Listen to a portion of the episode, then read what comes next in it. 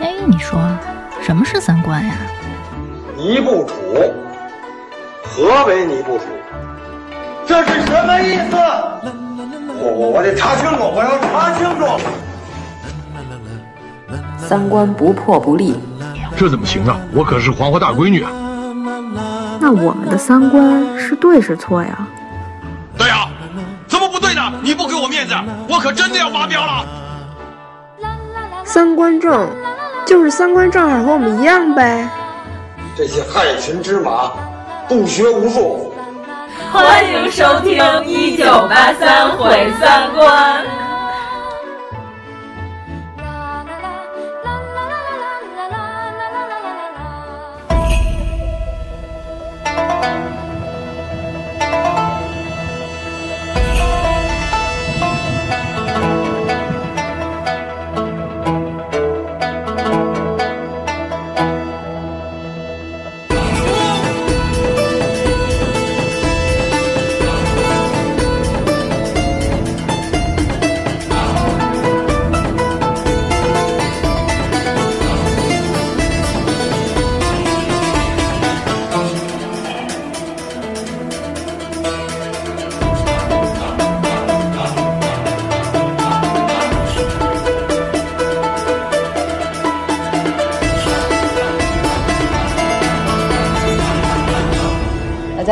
是阎摩罗。大家好，我是王苏苏。嗯，开始你的表演。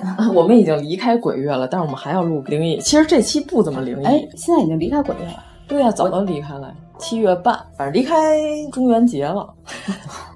哎，我们上期录成那样，居然还有好多人说好，都是特逗，都特别喜欢长毛关东野人抚摸彩身人，都特喜欢这段子。哎呀，那我们这期主要是把上期许的愿这个坑给填了。对，关键我发现我本来想找一个特别系统的脉络，后来发现没有什么系统脉络可言。就说吧，行吧，嗯，就是为什么你们都不爱看恐怖片儿？害怕呀。哦，就因为害怕呀！我看不了恐怖片，是我不喜欢它里边那个一惊一乍的那种感觉。哦，就是传说中的叫 jump square，跳跃惊吓。对对对，我觉得恐怖片就必须得是那种海报上那字都往下流血，然后所有人脸都是小蓝脸。对对对对。哎，就之前有一个恐怖片儿，就讲的应该是美国的吧，就讲几个女的，她们去一个什么山洞天坑探险了。哦，那是英国的，那是英剧。对叫什么呀？哇塞，具体的我真忘了。但是那片儿我自己看了一遍，拿在寝室里我陪看了好几遍。是吗？啊，但是名字我确实有那个就是属于吓唬人那种，就是突然镜头一转，或者有一个怪兽要咬你。但是我觉得那个还不是特别 low 的那种诡异，因为它讲的是人性背叛嘛。就是这波人在这山洞里，其实我觉得他最后不把他那姐们儿腿给砍折，嗯、就是他把他姐们儿腿砍折了，然后他自己一人跑了，让那女的躺在那儿吸引那些怪。嗯，然后他如果不干这件事，其实俩人都能出去。我记得最后的结果是，后来那女的以为他死了，但是后来他苏醒过来了，他以为他得救了，但实际上根本就是他的幻想。对对对对，然后这片儿就完了。就是我觉得这种结尾是其实是挺吓人的。恐怖片不都得留一小尾巴吗？对，嗯。哎，我原来看过一个，就是一点点啊，是恐怖游轮吗？我不知道，就是也是在一个游轮上，然后刚开始是好多人在一起唱歌跳舞，后来突然通过了一个什么线，所有的人就被斩掉了一半，就是游轮那钢筋线，是那个对折了，然后把所有人都从中间给划开了，对，觉得特别恐怖。但是日本恐怖片这种跳跃惊吓特别少啊，也有吧。反正最火的从《午夜凶铃》开始，其实这种就特别少。哎，午夜 午夜凶铃，现在是红五月。我那个《午夜凶铃》其实我看过哦，你看你，但是我觉得我前面那个靠垫比我看的内容更多。哎，你是一个人在家看的？不不不不，我是组团看的，跟小伙伴们在寝室里。呃，有可能，因为我记着好像《午夜凶铃》上的时候，应该是咱们上大学的时候，呃，高三或者高几到大一之间。嗯、对，因为《午夜凶铃》应该是九几年的片儿，然后正好。是这个期间，然后它盗版流失到 内地之后，大家都开始争相观看。嗯、对，但是你看的是《午夜凶铃》几啊？有没有女鬼从电视机里爬出来吗？这不是第一部就有对啊，对，最著名贞子老师。对啊，但是你并不是从一开始看的，我就记得《午夜凶铃三》吧，是不是还有三啊？对，有。然后我就记得它有一个画面是一个水池子旁边有一小男孩儿。他一直都有一口井。我如果看过，也就是断断续续的躲在垫子后面看了几眼。但是这么多人都在旁边，还找一个光天化日之下的一个天儿里头，然后你还不敢直面镜头，嗯、就是必须得拿被子蒙着。因为咱们寝室那会儿，我记着看《咒怨》的时候。我就特爱淘片儿，你知道吧？所有的这些盗版盘都是我，都是你买的，都是我在各个寝室之间散的。就是我那会儿，我有一个重要的工作，就叫陪看，就是每一个寝室里头看《咒怨》，我得陪着看一遍，人肉弹幕，然后出去上厕所，就是我是那个护体弹幕护体，然后出去上厕所，我还得陪着他们去。天哪！对，我就记着有一个寝室里的三个我们的女孩同学，他们仨就是晚上不敢上厕所，结伴上。我拿来的日本恐怖片，然后他们晚上，因为咱们大学寝室那女厕所那门吧是带弹簧的，那个门它会自动关上，嗯、对吧？对。然后他们就必须得有一个人拿脚抠着那个门，然后剩看见一个人类在里头有一个人在上厕所。大学宿舍不是正好就是一个特别容易出鬼故事的地儿吗？对、环境，嗯，对，因为你知道为什么吗？因为相对封闭，然后人又相对愚昧。说太好了。对呀、啊，你想，你把一堆愚昧的人，就是人类，我不是说所有人都愚昧啊，就是人类的组成部分大概应该是两成不愚昧和八成愚昧组成的，这是我对大概人类的这个智慧分布，所有概率都一样啊。然后关键是你想把这么多就是在一堆受过假装高等教育的大学生里边，其实也是有八成愚昧的人，他在又在一个相对封闭的空间里，那肯定要编一些愚昧的鬼故事，比如说那种什么和什么一起吃孩子就会死、哦哦哦、这种视频，然后主力发的基本上都是这部分在朋友圈，比如说他们愚昧不愚昧，完了他们回头都要把我拉黑。嗯，对，但是我每次都辟谣，这段完全可以下。我天哪！呃，哎，就回到正题啊，《午夜凶铃》我是高三的时候看的，刚刚有这个片儿。王老师这些乱七八糟的东西，在高三也没少看，就根本我下午考数学、嗯、考高数，我中午还看《哈利波特》和《火焰杯》呢。你说的高考是吧？对，我说的是高考，因为我知道，就是我好好答，你也就那样，也就是六十多分的水平，满分一百五啊。我们那会儿满、啊、真的，你才能答六十分啊？就是我不能吧？就我特别认真的写答案，和我乱写，结果是一样的。我为什么要认真的思考呢？你你应该靠占卜。对，我应该 扔骰子，但是不让带，要不然我早扔了。然后，但是大题怎么扔骰子决定了，嗯、只有选择题可以。回到正题啊，当时这片儿在香港已经变成了一个文化现象，你知道吗？嗯、就是这个电影在香港和台湾就这两个地，因为咱们大陆不能引进日本恐怖片，嗯、所以这个票房不计数在内啊。就是当年这个电影在香港是三千多万港币的票房。嗯《午夜凶铃》就我看的时候，那会儿这个片儿在香港有三千多万的票房，就是你想想，这个是九几年到零一年出头的时候的香港的港币。在那会儿，你把通货膨胀都排除，就是这个日本电影在香港的票房，你知道一直到什么时候才被打破吗？这个记录，嗯、一直到你的名字。哦天哪！从这个片儿到你的名字之间，隔了这么长时间，日本电影在香港地区的票房记录没有被打破。多年反复多次播放吗？对你把通货膨胀都算进去的情况下，嗯、其实最卖座的是《午夜凶铃》。就那会儿，他们不是每一个人就是说从来没见过恐怖片是这样的，然后太恐怖了。就是因为之前的恐怖片，就咱们看的那种，对吧？夜半歌声什么都这样。然后要不然就是日本最早期的恐怖片，就像什么《四谷怪谈》，嗯，什么《平家物语》，都是歌舞伎里边那些古代《聊斋》都是这种鬼故事，就古代的。就是像什么那个伊右卫门跟阿岩那个是《四谷怪谈》嘛，他那说的还是因果报应，就是说有一武士，后来就是因为他变成浪人了，然后被阿岩给养活起来了。但是他后来他就觉得阿岩长得不漂亮，他就找另外一女的，结果把阿岩把这原配媳妇儿给毒死了。这个在《怪谈版物语》那个电视剧里边都能看到，对对，就是传统的《聊斋》故事，就是在日本的知名度相当于咱们这边的聂小倩和《白蛇传》差不多。对对对，就是现在日本歌舞伎要是演这个四谷怪谈，还得先到阿岩庙参拜啊？是吗？就因为这是个真人真事儿，然后有他的庙，就是他们认为这个阿岩的怨气比较大，所以我们得先参拜了之后才能演这个剧目。就有点跟咱们这边开机仪式之前，对对对对，就是我们公司给客户、啊、所有的做活动之前，我们也弄这个，然后我们公司。我们公司同事有一个专门就是对外宣称自己是道士，朝阳叔叔，然后还粉表，就是念的特别全乎。这桌上还得摆上所有的那些贡品，然后客户每次都就不敢跟他沟通，嗯、就特别小声的跟我们其他公司的负责人说：“你们公司还会这个的呢。”然后特别小声，你知道吗？然后我们说啊，这个略懂略懂。所以我们公司就是像这种同事，在开会的这期间，就是会场的现场，所有的客户都不敢招这个同事，身份地位特别 高，对对对对，就不知道他是干什么的。然后说怎么还会这些活动？所以说，原来日本早期的恐怖片全是这个套路的。嗯就直到《午夜凶铃》开始，《午夜凶铃》之前其实不是没有卖座的恐怖片，是两部，是《鬼娃娃花子》和这个《高校怪谈》，也挺有名的，就挺有名的吧。嗯、但是你现在你给我复述《鬼娃娃花子》跟《高校怪谈》讲的什么？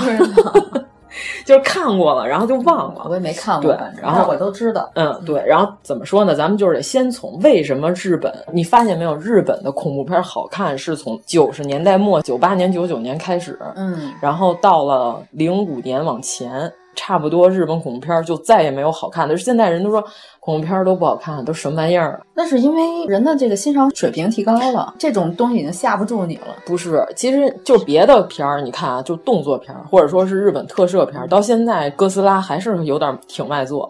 呃，安野秀明不是刚倒了一个吗？史上最大哥斯拉，特别好玩。就是你看，在日本，如果说是漫画 IP 改编的，像什么《死亡笔记》这些东西都很卖座。柯南卖了这么多年，他也没见票房不好。我觉得像柯南《死亡笔记》，它里边最吸引人的成分可能就是悬疑的部分。对，但是你看这种类型，因为这都是类型片，啊、对,对吧？然后像什么动作电影，嗯、对吧？到现在为止，大家还是喜欢看蹦蹦蹦、动动动，就是没什么剧情。你看《速度与激情》有什么剧情？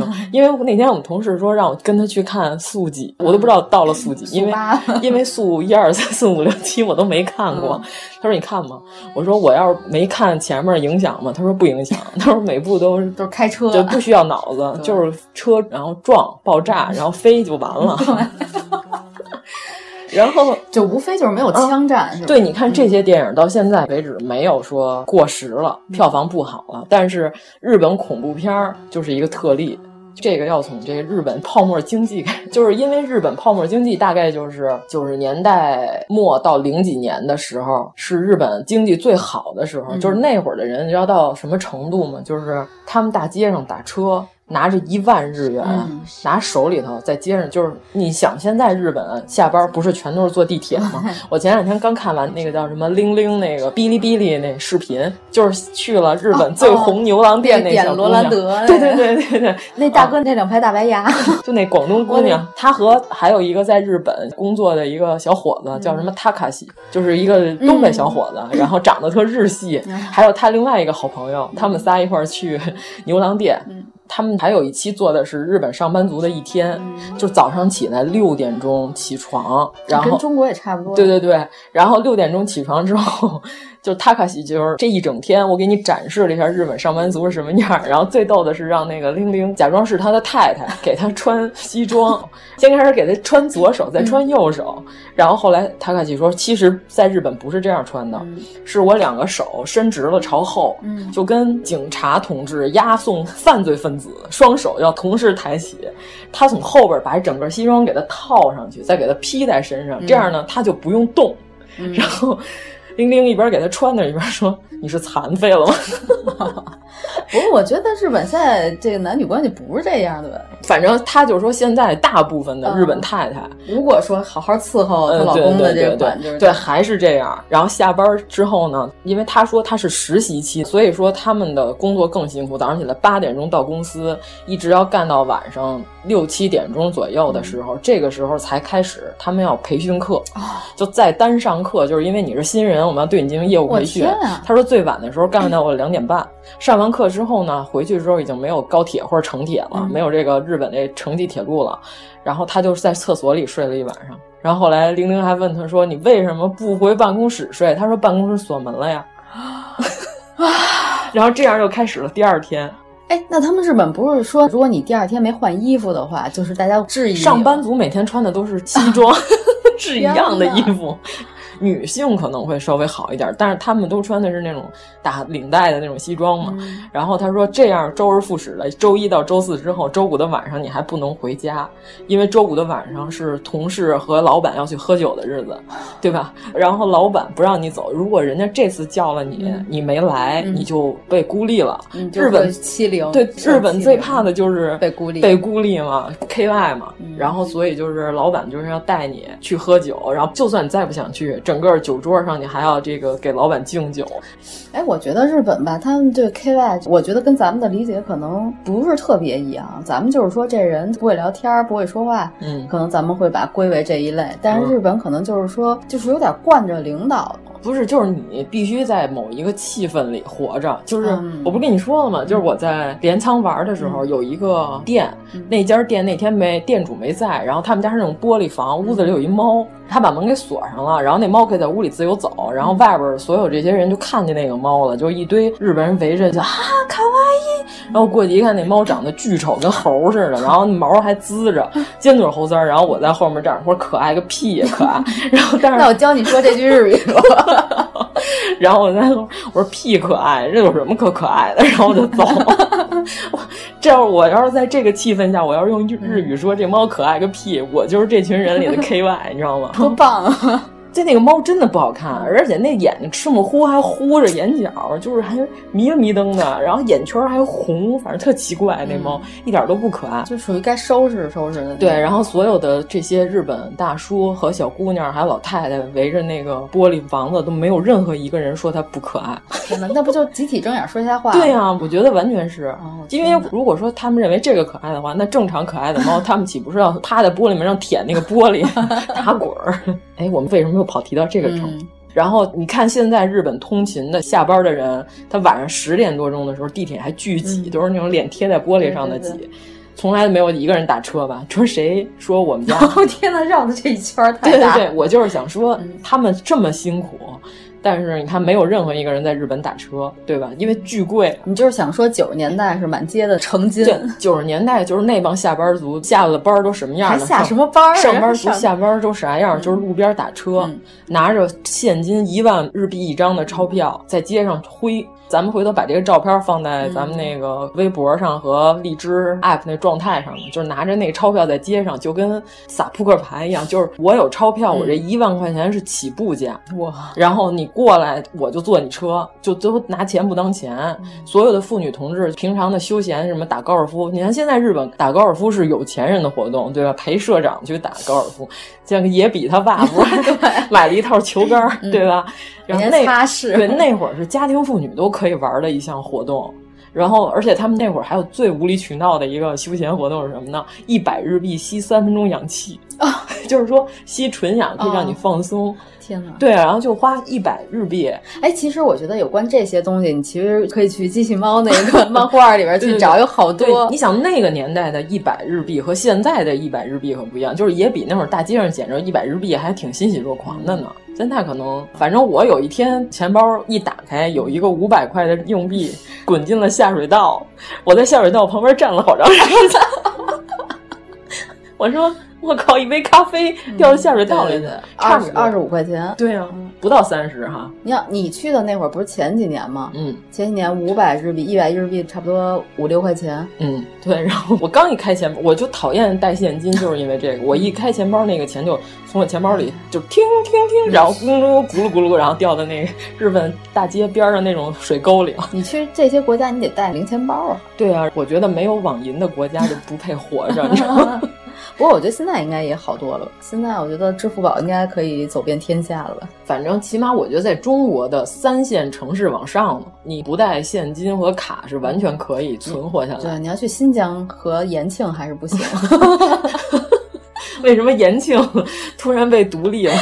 去年去是延庆吧，我忘了，反正就是北京周边就远郊区县一个景区，那个看门大姐就坚决告诉我们收不了电子货币哦，必须用钱。他拿微信是因为有记录可能，但是如果他用现金的话，他可能他可以抽成，没有任何记录，因为它是纸币。那就是景区管理的问题。对对对对对，这不是当地的操作便利不便利的问题，我觉得是大姐把这门票承包了，嗯、她要从里边抽成，我猜的。我以小人之心夺君子之腹，可能非常有道理啊。啊，对，因为你拿微信早就有记录了呀，你把这截屏截下来，你回头举报他，他就会被曝光了。对，然后关键就是日本泡沫经济泡沫一破碎之后，日本马上经济就完全不行的情况下，日本恐怖片就崛起了。对，这个时间是非常吻合的，就是因为有两个原因，一个是大家都精神非常萎靡，就是看不到未来，就是未来一片渺茫，不知道应该怎么办了。日本已经从那时候就没看到过未来。到现在为止，可能缓过来点，还没缓过来吗？现在日本是除了未来什么都有的国家。现在对日本的评价是这样，哦、我觉得好还也还好吧，毕竟人家也要开奥运会 了。就是他们和那会儿的人，就是那种信心爆棚，嗯、然后就是干嘛都赚钱。对对，那会儿不是说日本老年旅行团出门也特别招人烦，对到哪都吵吵吵吵特大声。那个年代的日本大妈去欧洲主要的工作就是买包包、买包、买名牌包，所以现在日本好好多中古店。还能淘到特别好的二手包，就几乎没用过，因为泡沫经济来太快了，那包还没咋使呢就卖了。还有一个原因是什么？是恐怖片的成本非常低，就恐怖片是不需要大成本就可以拍的。对，你看不需要千军万马。对，因为什么呢？咱们这么打比方，美国的这种恐怖片搞特效化妆这一块的，嗯嗯、你看是吧？弄这个异形，异形多费钱啊！做一模型是吧？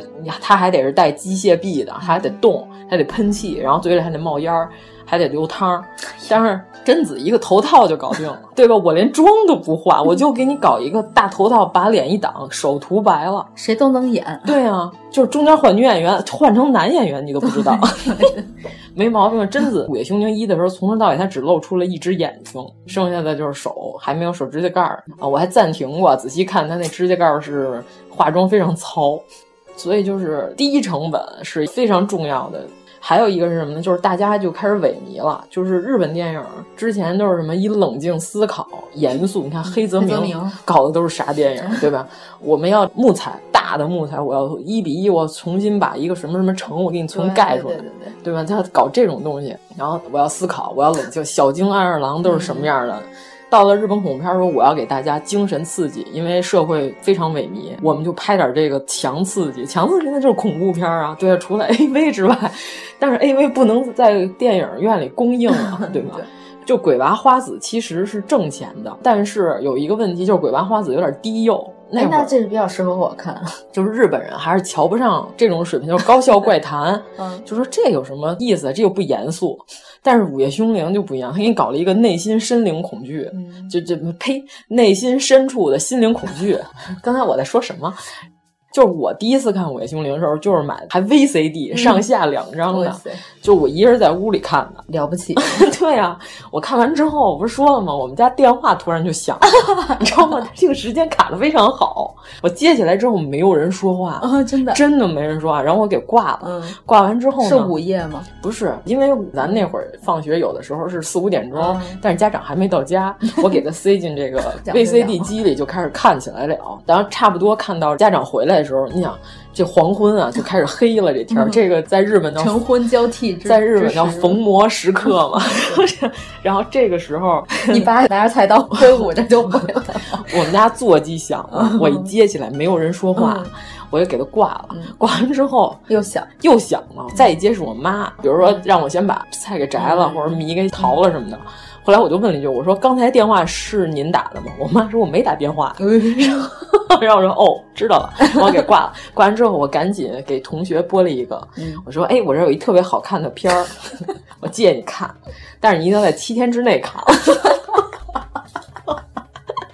然后说：“我靠，这个真是太时效性了。”以上咱们说的这些恐怖片，咱们从源头开始说，就是这公司叫 OZ，嗯，是相当于这个恐怖片界的东宝，不是李东宝，专出恐怖片，对，他是恐怖片起家的。虽然中间他也拍过一些其他的东西，但是他最卖座的还是这个恐怖片系列。就是这个 OZ 公司，他们这老板叫依赖隆重，他当年就是拍了《午夜凶铃》，他拍完之后呢，好莱坞就是听说了有这么一个日本恐怖片极其卖座，嗯、就是你想在香港、台湾啊，然后东南亚，整个东南亚都轰动了。没见过这种女鬼，温子仁 不是也后来去好莱坞了吗？哦，詹姆斯温呐，詹姆斯温呐都年轻了，这都是后续的事儿了。嗯，就是依赖隆重。然后他当年这个片儿特别火，就是《午夜凶铃》的导演，他们当年就选定了这个铃木光司的那小说，就是《午夜凶铃》，他们就说这个 IP 好，咱们来拍这个。当年这个中田秀夫啊，就是这些特有名，你像什么清水虫，然后就是这种，就是现在说来都如雷贯耳，拍《咒怨》的能不有名吗？然后就这帮人，他们就说，那我特想进入日本电影界，但是日本电影界，你想都是那种主流大佬爷，你知道吧？就是我们都是学院一派，我根本就不接纳你。北野武什么的。对对，你要是搞动画的，你就去你的动画界，去你的手冢，去你的吉卜力。然后，但是你要是专业级别的，那我们肯定要是严肃的这种。你说你这种低成本的，我们根本就不看不 care 你。然后就这么一伙人说，咱们来搞一个公司叫 OZ，就是开始了。这个公司二零一五年正式倒闭了。就是之前陪伴我们所有童年阴影长大的这个基本上的日本恐怖片都是他们家出的。当年美国人就看中了《午夜凶铃》，不是说我们要翻拍吗？才花了一百万美元就把《午夜凶铃一》的版权给买断了。美版我也看了，显然不如日版。就是好多好莱坞翻拍的，也翻拍过《咒怨》，也翻拍过《午夜凶铃》。我觉得翻拍过那个《死亡笔记》呢，也不怎么样。嗯，对，但是我都觉得一般，相当凑合，就是不太好看。但是当年就是山姆雷米，就是说我看中了《午夜凶铃》，我花一百万把这个版权给买下来了。买完之后。拍完之后，在美国当年就是轰动了，就美国人之前都是看的那种咱说的泼血浆的那种，就是对吧？然后就是特恶心，就是你你泼一桶，我泼两桶，就都这种。然后要不然就是浆的那啊，要不然就是杀人狂，就是你所谓的 jump scare。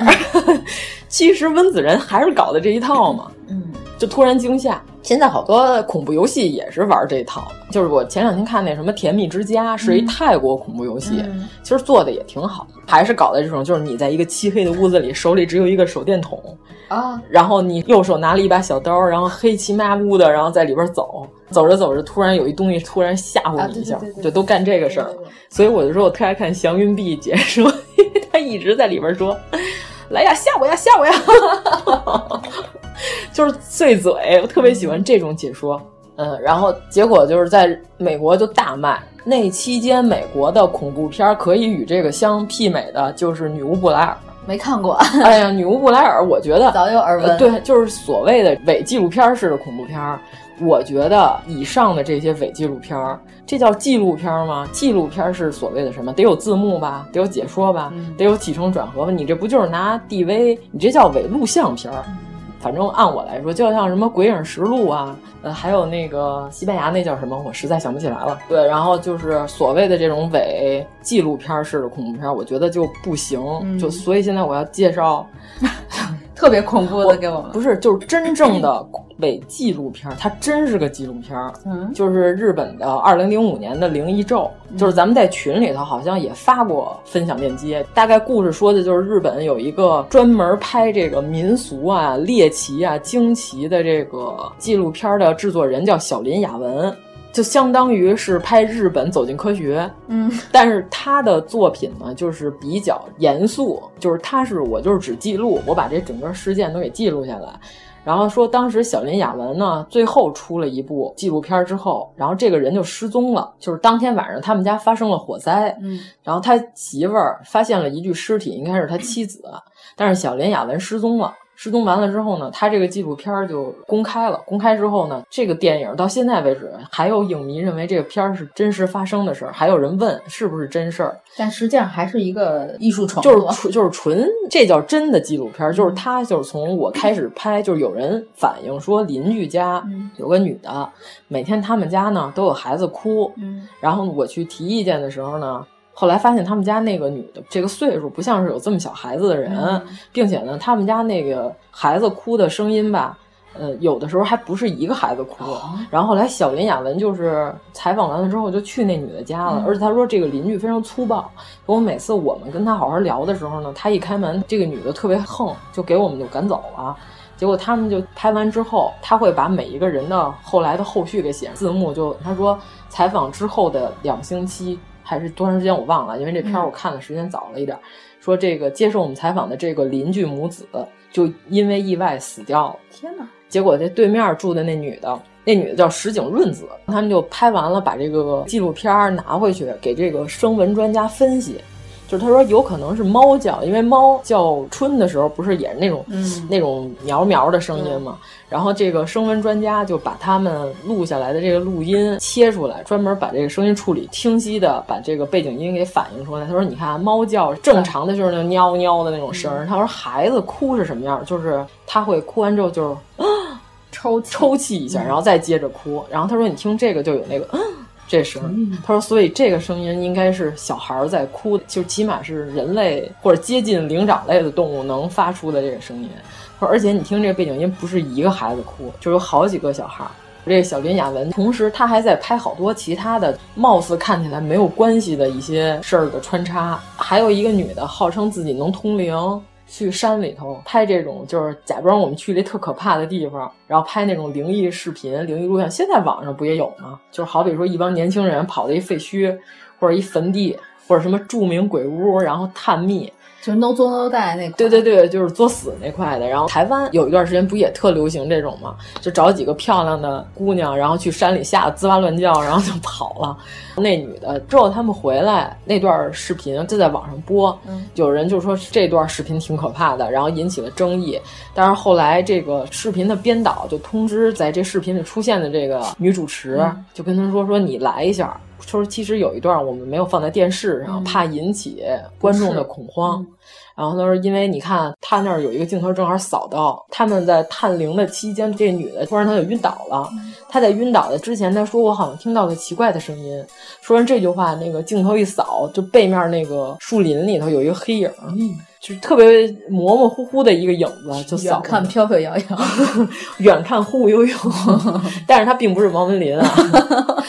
然后那应该是个亮的影子，不是一个黑影，应该比这个视频灯还要亮。然后他说：“他说我们这段没有放在公开视频里，嗯、是怕引起观众的恐慌。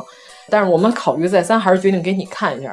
看完了会害怕，但是我们觉得你还是有必要知道。”然后结果这女的就是从此因为这一件事儿，她就开始梦游，然后神神叨叨的，嗯、就因为给看了这个片段，不是，就是因为她去了这个神社之后。哦你看他拍的这几段事儿，看起来好像都没啥关系，就是一个邻居家有一个大姐，嗯、家里会有孩子哭，然后一女的去灵异神社，大半夜的去，然后拍到了黑影。还有一个是一小姑娘，就是参加超能力测试，一堆孩子给他们信封里边画一图形，然后结果他们都看不见里头是啥，他们盯着信封把里头的图形画出来，就一小姑娘基本上全都画对了，但是只有最后一个图形画错。反正这个片儿你们要找到他最后画那个图形，其实是一个悬念点，是这个电影最后很重要的一个线索。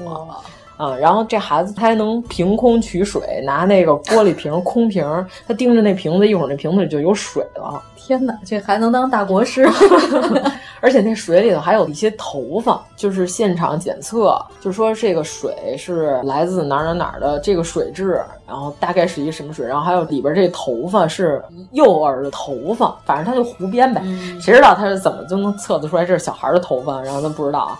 反正就是这个纪录片儿，这个小林雅文，他就通过这几件事儿不断的调查调查，到最后的时候，所有这些事儿都汇总到一起，然后这个片儿最后结尾的时候还是比较诡异的，大家有机会就可以看看。那我一定不会去看的，这么诡异。就是我觉得这个片儿比《咒怨》有意思，我不是特爱看《咒怨》。《咒怨》有看过，《咒怨》什么剧情来着？其实《咒怨》就是刚才我说那个 OZ，就是日本恐怖片鼻祖、恐怖界东宝的这个日本恐怖公司，他们出的《咒怨》最早是以录像带的形式 TV 版，然后发售的，所以说它是上下两卷。所以我最早看的《咒怨》不是剧场版。剧场版是后来那会儿，山姆雷米不是已经买完了《午夜凶铃》的版权之后，像什么清水虫他们就是一直在建议说《咒怨》要剧场化，然后结果就是剧场版到后来才出，就零几年啊，零三年的时候，《咒怨一》跟《咒怨二》上了，然后在日本又更加大卖。就是我最先开始看的就是他所说的这个 TV 版，上下两卷，大概说的就是加椰子，就是 和俊雄君 花椰菜，我们每次都管叫花椰菜，就是加椰子，她是讨厌她的丈夫，她暗恋她儿子小学老师，然后呢，结果这个加椰子，她就每天在她的日记里偷偷写，就是我特别喜欢这个小林老师，这东西还能写日记？对，他你说这日本这妇女同志多么没溜啊！然后在家里就老在日记里写这些东西，然后呢，她写完之后呢，后来被她老公发现了。他就怀疑这孩子都不是他的，他怀疑俊雄就是小孩不是他的儿子，然后他当天呢就把他老婆和小孩都杀了。杀完之后呢，他又给小林打电话，因为有好几天俊雄都没有来上学了，所以他去他们家家访。其实这个时候俊雄跟加耶子已经死了，就在家里已经被砍死了。结果小林就是去家访的时候呢，加耶子她老公给她打电话说：“你猜我现在在哪儿？”然后小林就说：“你现在在哪儿？”他说：“我在你家。”因为小林的老婆也怀孕了，他说：“我把你媳妇杀了，然后把她肚子里孩子也掏出来了。”然后打完这个电话，再往后之后，加野子的老公就失踪了。这整个故事就是小林君在当天到了加野子他们家的时候也失踪了，就大概整个故事背景是这样。然后呢，这个房子等于说就是凶宅中的凶宅了，这就是两个凶宅啊。那边就是就没表，那边就说之后加耶子的老公就不见了，就有可能他是被小林的妻子因为怨气特别大而杀掉，但是就没有再继续再再说再说后边。但是怨气最大的就是小林的 学生俊雄和加耶子住的这间房子，等于说这个房子等于变成了无敌大凶宅之后，后来就是重新装修了。有人再来住之后，所有的人只要接触过这个房子就会死，就甭管说是你在没在这儿住，就是比如说你来同学家找他写作业，写完作业之后，然后回去你就出事儿了。哎，你这有点像上期咱们说的好朋友半夜过来找你托付的那个故事。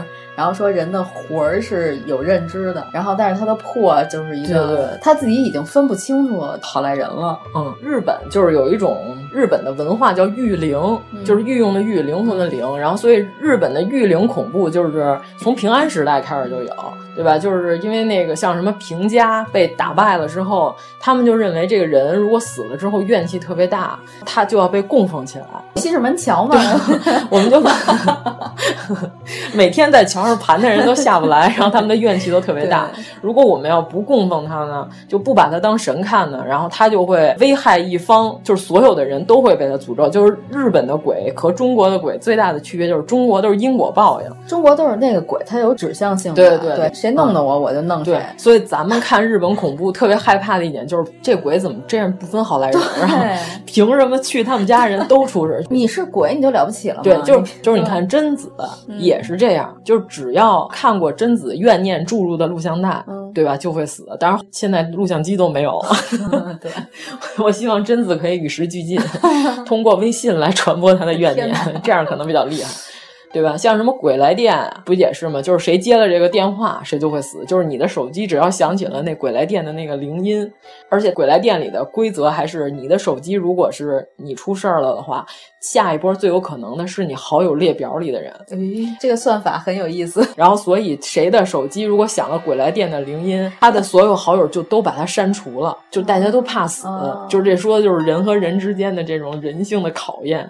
有点牵强吧？这个咒怨就是说的，谁到了这屋里头，谁就会出事儿，谁就会死。嗯，然后我当时就看的是 TV 版，我觉得 TV 版比剧场版可怕多了。哦，是吗？啊，就是我觉得剧场版根本不算什么。就为什么好多人都说咒怨比午夜凶铃恐怖，我也不太理解。TV 版就是有好多集是吗？不是，它是这样，就是它每一篇，它先给你来一黑屏，出一个人名儿，你不知道他在这故事里他是起一个什么作用，什么角色。然后呢，他开始演，就是以这个人在这个咒怨的屋子里待的事儿，然后为这个起点。就是里头有一段是先开始说校园里头说发现了一具女学生的尸体，说多出来了一些部分不是属于这个尸体的。然后这俩警察就在那儿说发现的是什么呀？就是现场勘查的时候，那人说发现了多了一个人的下巴。嗯，然后但是呢，人没了，就只有一个下巴在现场。然后那个警察就问那老警察，就说：“人没有下巴还能活吗？”就那意思，难道这个人自己走了？就是这开头演了一个人名，然后你不知道这一段故事到底说的是谁，然后他又开始讲，这时候就演这屋子里的这家庭主妇在屋里做饭，做饭之后他们家门就响了，他就说：“请稍等片刻。”然后请问是谁？然后对方就没有回答。没回答之后呢，他就估摸一下，差不多这时间应该是他女儿的同学来找他女儿来了。然后他就说：“那个啊，是那谁谁谁吧？”然后你你等一下啊。然后结果他再过来一看呢，这个门口没有人，然后就听见上楼就是那种日本讲日本那木楼梯，咚咚咚那种声儿。然后这个大姐就站在拐角，就看这地上就有血，就稀哩哩啦啦的血。然后后来呢，她就看这背影是他女儿的同学，但是那血就哗啦哗啦哗啦，就是那种完全往下在滴滴答答的流。然后呢，他就吓得就走不了路了，他就问你是谁谁谁嘛。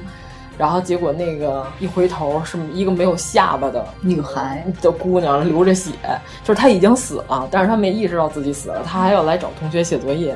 然后这这个故事就完了，然后你才知道原来先开始那黑屏字幕上说的是这个姑娘，就这没下巴这个。哎，它是一段一段的吗？对，还是说还是说就是都能串联起来？到最后的时候，你会发现有的故事跟有的故事之间是能串上的啊，但是它每一个前面就是有一个人名，一个黑屏。然后就演一段是他的故事，然后我还觉得《咒怨》的剧场版没有 TV 版恐怖，就是大家有机会可以把 TV 版找来看。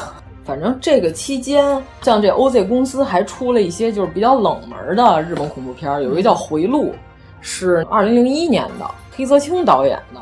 就这个片儿，我觉得反正你们要是能找这个片儿看，其中最诡异的一段是有一个女鬼。就是所有的贞子是爬呀，什么对，咱们中国的女鬼是喜欢飘嘛。对，那个大姐走路姿势之怪异，你知道吗？还是个慢镜头，就特别奇怪。就是你说她顺边走吧，也不是。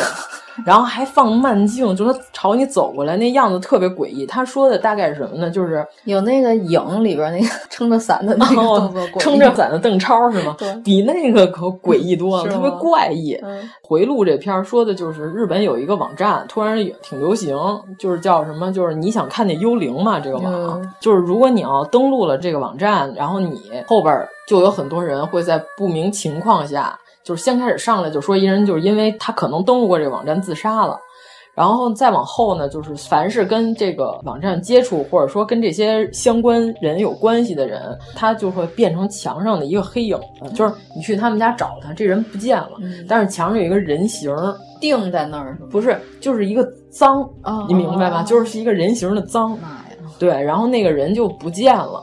你如果找着这片看的时候，他后来才会揭秘说这个就是这些失踪的人，嗯、他就是消失了，就变成了一些墙上的污渍。然后那里边那女的，就是她已经死了，嗯、但是她就是又出来了。然后她走过来那姿势啊，太诡异了，就是狂诡异。我觉得这个女演员为了这两步走，肯定是 疯狂的练习这些反关节。对对对对，嗯，这就很怪。反正我一会儿可以给你找来让你看看。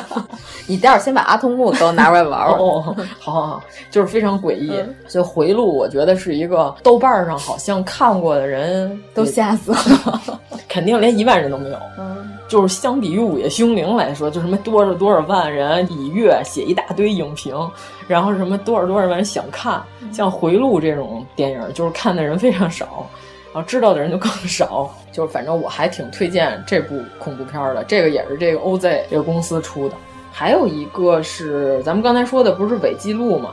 呃，伪记录有一个《鬼影实录》，对吧？大家都知道，《鬼影实录》是西班牙还是哪个国家先拍的？我我可能记得不太清楚，反正美版我也看过。说的是一对夫妻，他们家就是从最先开始屋里老有怪声。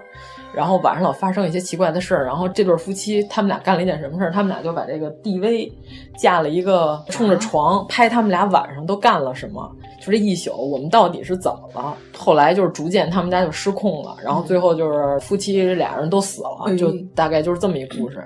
日本版呢，把这改成姐弟了，也是说他们家先开始是，就比如说屋里就是有一些什么莫名其妙的那些小的东西会发生变化，结果逐渐逐渐就是越来越恐怖，就是。俩人开始梦游，嗯、然后到最后的时候，日本《鬼影实录》比美国那恐怖的，就是他们在停尸房那一段，都停尸房了还能不恐怖吗？就是因为那个是姐姐还是弟弟啊，腿上打着石膏，嗯、然后就看他站起来之后就狂砸自己的腿的那段，我觉得简直实在是太诡异了。就是 反正我觉得串戏了，串到《电锯惊魂》了，狂砸自己的腿。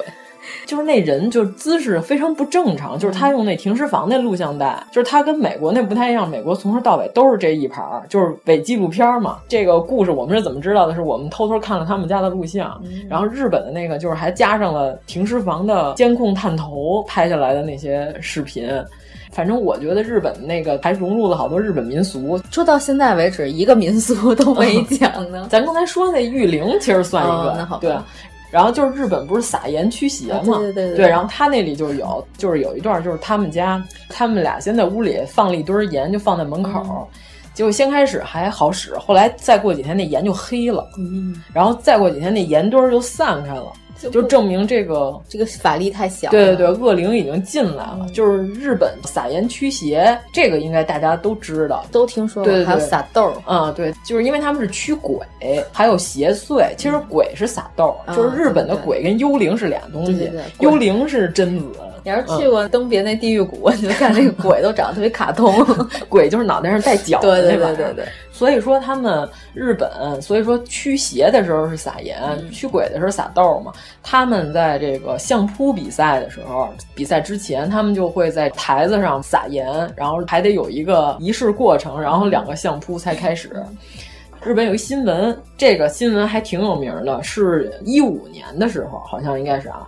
在这个京都京都府这个武贺市举行的相扑，当时是六十七岁的市长叫多多见良三，就是他犯心脏病了，就是他在看相扑的时候突然心脏病犯了，就躺在那儿了。然后结果呢，就是有一个女性就从这台子上冲过去，就走过了相扑那圆圈儿，嗯，那个叫图表，相扑图表，表是单人旁一个手表的表，通假字通表，就是咱要查中文，它可能念表。哦啊，但是他在这里就是相当通手表的表这个字儿。就当时有一女的，一看这市长躺那儿了，然后赶紧过去给他做心肺复苏这个动作，然后结果整个现场会场大广播在广播的是什么？特别恐怖，说的是女性请不要在图表上站着，请马上下来。就是市长躺那儿，那大姐给他、嗯、这都不行、啊。对对 对，正在给他神圣的图表复苏呢，然后就说，请这位女性赶紧从图表上下来，请你赶紧下来。然后这个大姐充耳不闻，然后继续对市长进行心肺复苏。这女的后来说她是一专业护士，嗯，市长就是因为她的这个举动，市长的命被保住了，嗯、因为她一直坚持不懈。对对对然后救护车来了，市长醒过来了，然后才给她上的其他的这个呼吸机啊什么的，赶紧送医院了。要是没这女的，这个市长就挂了。然后结果这个新闻当时就是说，之前的这个广播就已经非常失礼了，然后一直在说，请你快从图表上下来。结果更让令人震惊的一幕是什么呢？就是把市长运走了之后，他们开始在图表上撒盐，哎呦，因为图表上刚才站了个女的。然后他们就认为这是邪祟，我们要撒盐愚昧呀、啊，对，愚昧愚昧，愚昧，十分愚昧。然后这段视频好像在油管上还火了一段时间，就是好多欧美国家的女性看完都惊了，说啊，日本怎么这么歧视女性？但是相扑这东西它就是一个传统的项目嘛。然后日本就说，你知道吗？我们这块图表上一千四百年了，没站过女的，从来没有女的在这上头站过。这是文化冲突嘛？嗯、然后关键就是像什么新娘嫁过来时候那个白污垢，她头上戴的那块白的金就叫脚引，嗯、就是脚说的就是外来女性，他们认为就是是其他领域或者他者来的，是入侵到我们家的，所以说她是鬼，所以她头上就日本就认为头上戴角都是鬼嘛。嗯、欧洲的王冠上面都是尖儿。都是扎别人，对，所以带上这个脚引，就是把你的这个他者领域这个习性，你给我遮盖住，你才到我们家来当媳妇。哇塞，对，所以说你认为白污垢，哎呀真好看，然后带上怎么怎么样，其实就是他们的这个文化。这个新闻，咱们国家互联网上好像没有说过这件事儿，反正就当时说这个撒盐这件事儿还挺有名的。就是日本人事后也反思，我们要不要坚持这种 一千四百多年的糟粕？咱刚才说的这 OZ 公司，嗯、然后在九几年的时候还投拍了一系列的灵异来信。嗯。大家的灵异故事，我们给你真的拍成小的影视短片，请的全都是当红的阿拉系的那些 偶像啊，要不就是开 B 四八的什么那些。你还别说，我还真看过他们嗯有的那个综艺，就是这些偶像明星，他们还年轻的时候，就给他们拽进那个，比如鬼屋啊或者什么，真的都快吓尿了，就是跟你们家涛涛 在鬼屋里表现差不多。对，但是他这个就是大家的来信，就是我觉得我生活中经历了一些恐怖的灵异事件，然后他再给你找这些有名的这些偶像来演。一九九一年开始，毛骨悚然撞鬼经，对对对对对，是这个吗？毛骨悚然撞鬼经，你看所有的名字我都知道，就是都没看过。就我刚才说的那回路里边那女鬼走路特别诡异那段，其实就是毛骨悚然撞鬼经九一年的第二话里边，它是根据那个来的一个灵感，拍出了回路里边那个著名的女鬼走路。就我觉得那简直比贞子这爬电视还要诡异。就我看的那版，我有一个印象还挺深的故事，就是有一男的，他每天都坐末班车，末班车后边有一个女的坐在最后的座位。嗯，结果他有一天，他发现那个车上只有他和那个女的。他每回一下头，他不是日本那个公共汽车会有那一排全是一个一个一个座，对吧？嗯，他就回一下头，发现那女的往前挪了一个座。哎呦，然后再回一下头，那女的又往前挪了一个座。因为日本的公汽车，你要下车不是要摁那个呼唤铃儿，对对对对，得狂摁那个铃儿。司机也不理他。摁完那个铃之后，他下车发现那个女的，反正那个故事我记得是，他一下完车之后，然后结果那女的就在车站站牌旁边看着他，还是怎么着的？因为看的太早了，嗯、也是到最后就是一惊一乍那种吓的。嗯、我觉得这个不是最可怕的，最可怕的就是说的是日本那胶囊旅馆那一集，这个是我印象最深的一集。哇塞，胶囊旅馆里闹鬼，天哪！而且他这故事倍儿老长，说的就是这个男的他是公司的一个实习生。派遣员就是咱刚才说的那种特别辛苦的上班族，嗯、他租的是那种，你知道日本有那种楼，有一面朝外全是栏杆。啊，对对对对，然后一个一个一个一个房子，然后都是那种简易的那种一居室，嗯、特小，就特别像咱们这边就是那个工地 那种简易房对对对对特像那种板房。嗯、这大哥呢住的是公司给他派的这个屋子，就是说这个你这楼里边基本上都是咱公司的员工员工宿舍租在这儿的，所以这个房子特别便宜。他租的这间呢。是前一个有一个员工不来了，嗯、就莫名其妙的这人就不来了，嗯、然后呢就让他住在这屋子里了。他就住在这屋子里之后呢，他就每天晚上躺在床上的时候，固定的时间，他就会听到就他们家那个梁，就那种嗯，就是那木头的那种嘎妞嘎妞的那种滋妞滋妞响，他就很奇怪，他以为是楼上的人在走路，嗯、他就有一天就是上楼跟那个邻居就说说，呃，您这个晚上两点多的时候能不能不要走来走去，因为遛弯了，因为是木头房子，他一走就那种嘎妞嘎妞的那种声，然后呢，楼上那人就男的特别不好说话，就当他是神经病，嗯，就吭一下就把门给关上了。后来这个声音每天都在同一时间响，就影响他睡眠质量了，嗯、这人整个状态就不太好了。然后有一天晚上，他在这个点儿醒了之后，他发现什么呢？是因为他这个屋子前一个女的。自杀了，嗯、死在这个屋子里了。然后呢，倒吊了。他把他那个上吊绳挂在那个房梁上，他在那挂着，因为他有体重，嗯、他一挂他会晃荡。他踩完那椅子就是发出那种干妞干妞干妞那声音。然后这男的就吓尿了，吓尿了之后，这段完我就惊了。他当天连夜他就不住这屋了。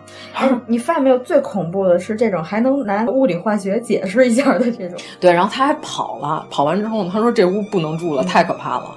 他 住在胶囊旅馆了。当天，因为其他旅馆他可能找不到住宿的地方嘛。你想，那胶囊旅馆跟棺材一样，是吧？就是那种人只能半坐着、半坐，然后要不然就是平躺在里边。晚上的时候，他就发现他那个胶囊旅馆，他晚上就觉得脸特别痒。他一睁眼，发现那个女鬼咦就在上面，头发垂在他脸上，就支在那个胶囊旅馆，就俩人脸对脸，太恐怖了。对，然后我看完这个时候，我说我靠，这胶囊旅馆这还怎么住？我觉得这季是《毛骨悚然撞鬼经》里头有点意思的一个鬼故事。就基本上，我觉得不少胶囊旅馆的大叔可能是住不了了。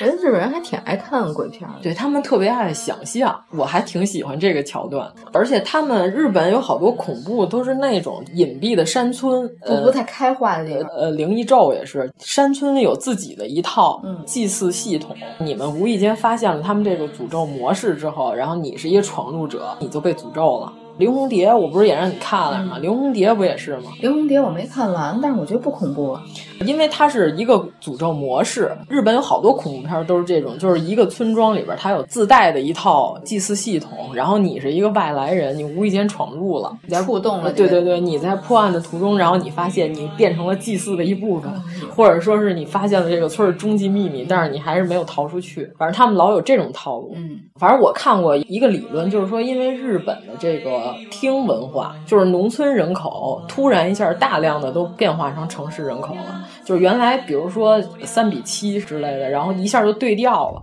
就日本农村人口现在就非常少，所以说它真正的这些民俗的东西就有好多带到城市里了，就是夏日祭啊什么之类的。还有农村里有一部分的相对比较隐秘的这种祭祀活动，日本人本身也会觉得非常神秘。这个东西当恐怖点，就林红蝶不也就是说他们村里头一直都有一个双胞胎祭祀？哦，快快把他们俩给诓了。呃，对对对，他们村里头一直都是有这个，其中一个双胞胎要把另外一个杀了，就是因为他们日本人认为这个双胞胎和普通人不一样，双胞胎是灵魂的分离，其中一个人死了，另外一个人才能算完整。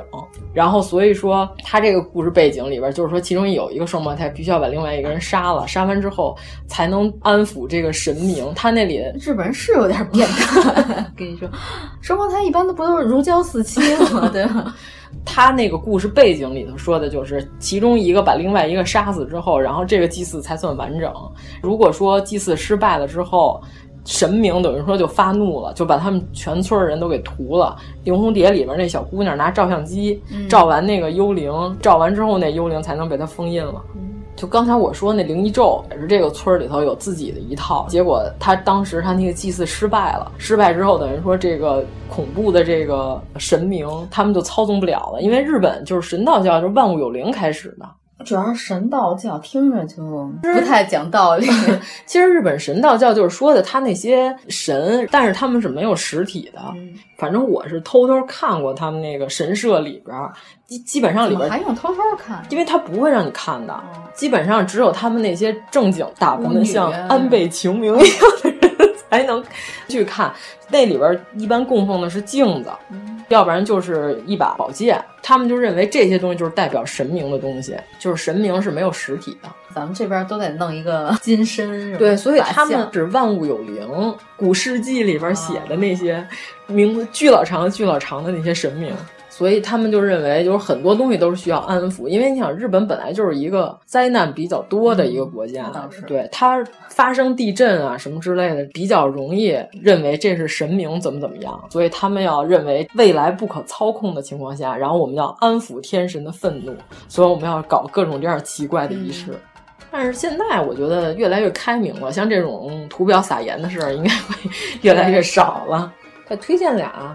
嗯，还有一个叫感染，也是刚才我说的这个 OZ 公司。我搜了一下百度百科，一场医疗事故造成患者死亡，应该就是那种病院恐怖，嗯，是吧？对对对对。那现在有好多这种主题游戏啊，就是恐怖医院嘛。因为当年《午夜凶铃》特别大卖之后，他们就每年都推出一些这个相关的这种低成本恐怖片儿。嗯在日本，OZ 公司最火的那几年，它是非常非常卖座的，就是依赖隆重。就是当年他们 OZ 公司最火的时候，他在比弗利山庄，人家是买过豪宅的，就在他破产之前。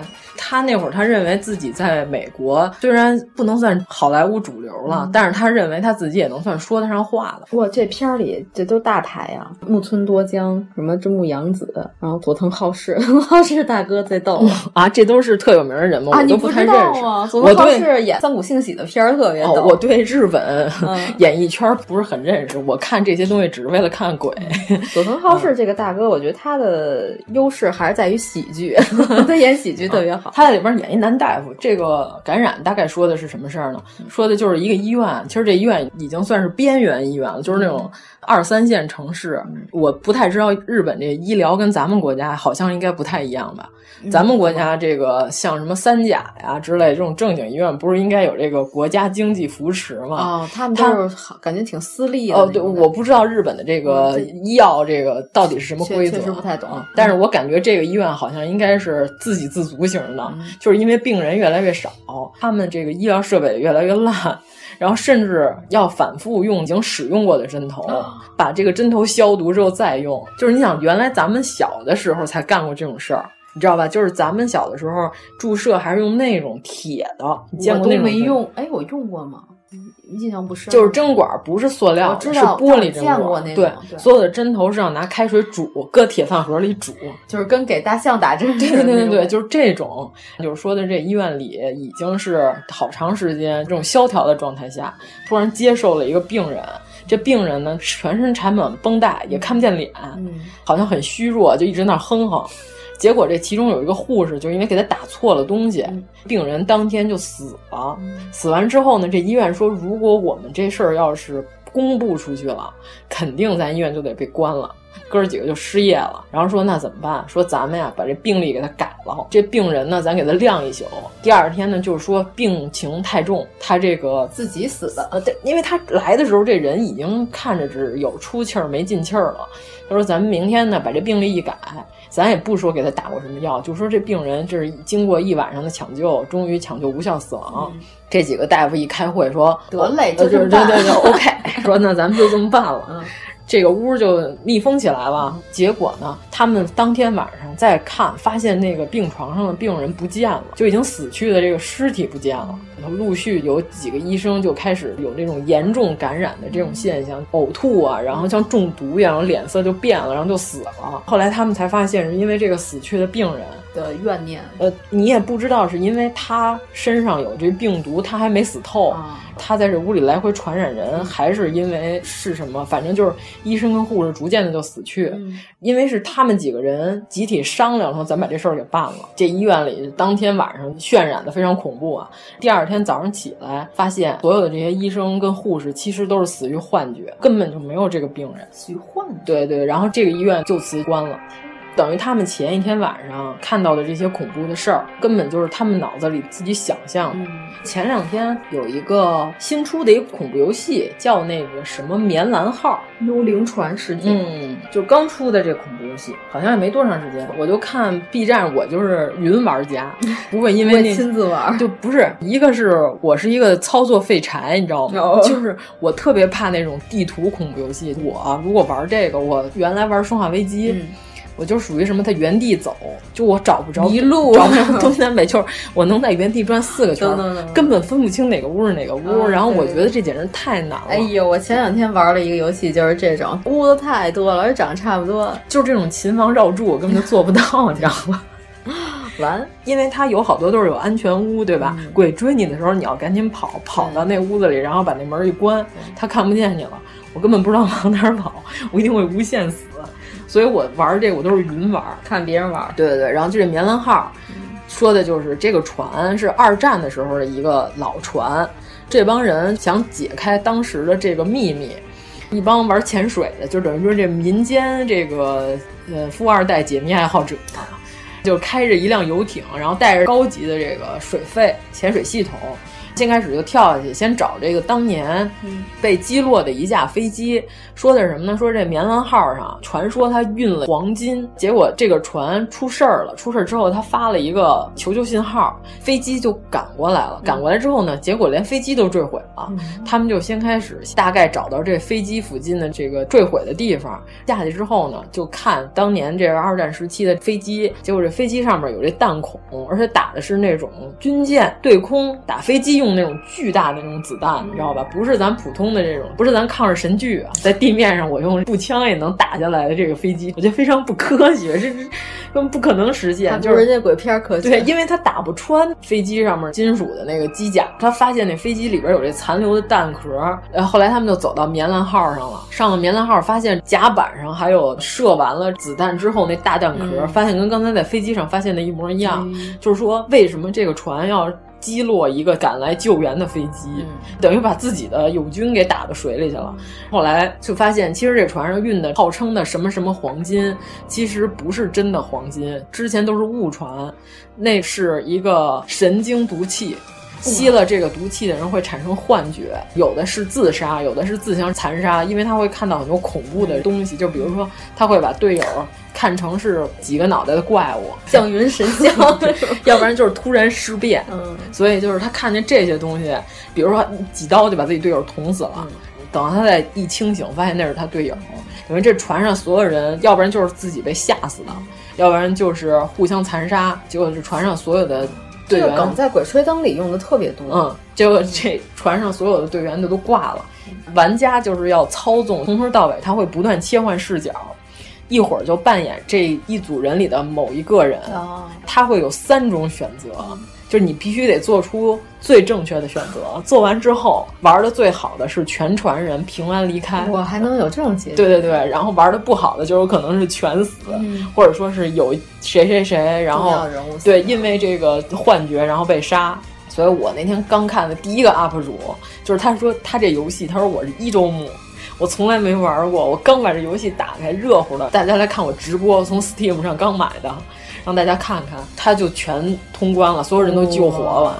我看了他玩了三个半小时，哇，你可真够可以的。对，就是我前两天刚看完，一直有人飞弹幕嘛，就到最后他玩完之后那结尾，就有人就是说这是 B 站上第一个全都大获全胜的 UP 主。他说其他那些游戏博主有好多都是还是死了一两个人。他说好厉害啊，这是第一个圆满结局、完美结局，因为他一边玩一边在录音嘛，一边在录像。而且他这个游戏有一点好是什么？它不像就我刚才说那种躲避。鬼的这种类型的，中间有好多时候你可能在乱走，就你不知道怎么回事。嗯、这个是完全跟看电影一样，嗯、等于你看了一场三个多小时电影，而且你是参与其中，你在演几个角色，嗯、所以我觉得还挺有意思的。就是他一直都有对话，就是你选完一个结果，接下来要说的话就是你选的结果。比如说中间他们到了船上之后有一个无线电，关键就是他说这么长时间无线电为什么还能用？他说因为无线电这玩意儿和现在的这个通讯系统不太一样。只要它还有电力维持，它就能一直使用。结果他下一步就是必须要跳下甲板，他那铁已经朽了，就一动、嗯、直接穿到底下，选谁跳下去，就这段自己就得操纵。操纵完了之后，主角就变了，男的有一黑人，他女朋友说要跳下去，然后如果这个时候你别跳，那这种选择不就很随机吗？我哪知道应该让谁跳？对啊，所以这个时候就是完全看，有的时候是看运气、啊，对对对，是看你操纵的问题。这 UP 主就没跟着一块儿跳下去，嗯、就让他女朋友和和他弟弟一块儿跳下去。嗯、跳下去之后，他还说呢：“哎呀，小叔子跟嫂子跳下去 是不是不太好？”嗯、我觉得这个恐怖游戏还有点意思，那回去可以围观一下的。对，因为现在有个速通，嗯、就是有人玩一个小时零四十多分钟就通了，肯定是二周目了。我觉得他一周目的时候肯定是他知道选哪几个有可能会死人，然后二周目的时候我就避免。呃，对对对，你就跟看一个多小时电影差不多。这恐怖电影，我觉得这还挺有意思。催眠你看过吗？没有，哎呦，这更大名鼎鼎了，哇塞！一九九九年的催眠，这个日本恐怖片我也挺推荐，算小众吗？应该也还算小众。关键你说你都没听说过的话，我觉得啊，然后你看一下这个主演，你就会觉得如雷贯耳。哇塞，哇塞！是不是看完之后就感觉这是巩俐跟张国荣 演的恐怖片？道元无郎，哇塞，菅野美穗，哇塞，叫什么？雨京警戒，这都是大名人。雨京警戒这老头长得这么正，我感觉就是黑泽明电影里走出来那种感觉，就全是大手脸。对对对对，而且都是大牌。现在要说起来都是这个如雷贯耳。高桥克实，小丸子的爸爸，说这名字说出来怎么这么如雷贯耳的呀？嗯，都跟唐丽君小姐一样。哎呦，真是。就那会儿，我完全不知道菅野美穗是谁啊？是吗？这是我看的菅野美穗第一个电影啊！天哪！对，一九九九年的片子嘛。我看她第一个应该是她演恶女的那个哦，那个呃，美丽心灵啊，对对对，哦对，她演那个邪恶的姐哦，对，那那个我应该是在这个之前看的，对。但是我说的是第一个电影，就是我根本没认出来这是菅野美穗。菅野美穗在这里演一个好好多重人格，一个特别恐怖的一个姐姐。那就是喜欢演这种邪恶恐怖。他一笑，我觉得菅野美穗是什么日本影视圈的魔女。嗯、对，我觉得她特别可怕，她那个笑容，嗯、我觉得这个 Angelababy 的吃小孩笑根本无法与菅野美穗相比，嗯、因为 Angelababy 是不自主的吃小孩笑。哎，其实《怪谈百物语》里边，后来她还演了善良的阿岩，也不算善良吧，就是阿岩，嗯、但是她最后还是会变身女鬼，哎、可怕之极。菅野美穗，反正在我印象中就是可怕的魔女。这个片子先演的是一个运动场上，嗯、所有的健儿们都在奔跑，嗯、呃，而且是长跑，就是那种好几公里。奥运会肯定是一千一千米以上，对对对对，就是他得跑好几圈的这种。嗯、一般情况下，像这种他是专业运动员，他在训练自己，所以他那教练就在那儿看这成绩嘛，说：“哎呀，这个成绩最近好像不太行啊。嗯”就刚说完这句话的时候，他们跑最后一圈，不是会打那个铃嘛？对，就提示运动员，就当当当一响，赶紧的了，该跑最后一圈了。其中有一个女的，突然那表情就变了，就是俩眼发直，就是跑的时候你还学了一下，看不见。跑的时候还喊了一声“绿猴子”，哎，喊完之后呢，就开始狂跑，就是跑的那种机械式那种手刀手刀，那个跟姚汝 能对对，跟姚汝能逃命一样。然后结果呢，他这教练就说：“哎。”这个成绩好厉害啊！嗯、最后一圈还能跑这么快。嗯、跑完这一圈之后呢，这个女运动员并没有停下来，嗯、继续还在跑，还在疯狂的跑。这教练就说：“哎，不对劲儿啊！”然后就说完不对劲儿了之后，这女的跑跑跑，就是越跑越快，谁都阻止不了她，然后拦不住她，咔一下就把这腿跑断了。哦你知道吧？这个腿如果是折了的情况下，这九十度从这个小腿骨里插出来了，这女运动员倒地就死了，等于说就跑死了，嗯、就猝死，加上腿都断了，发生了这件恐怖的事情。与此同时，这个东京还有其他一些诡异的事情，就是比如说这个呃运输车后边这个工人就说：“来，我给你看着点儿，你往后倒。”嗯。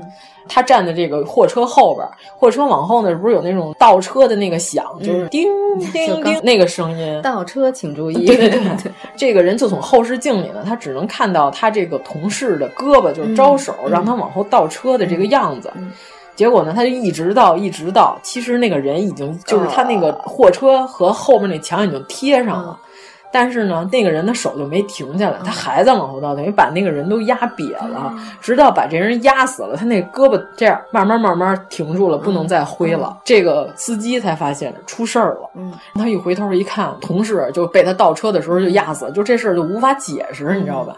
就因为他是在让我倒车，我才。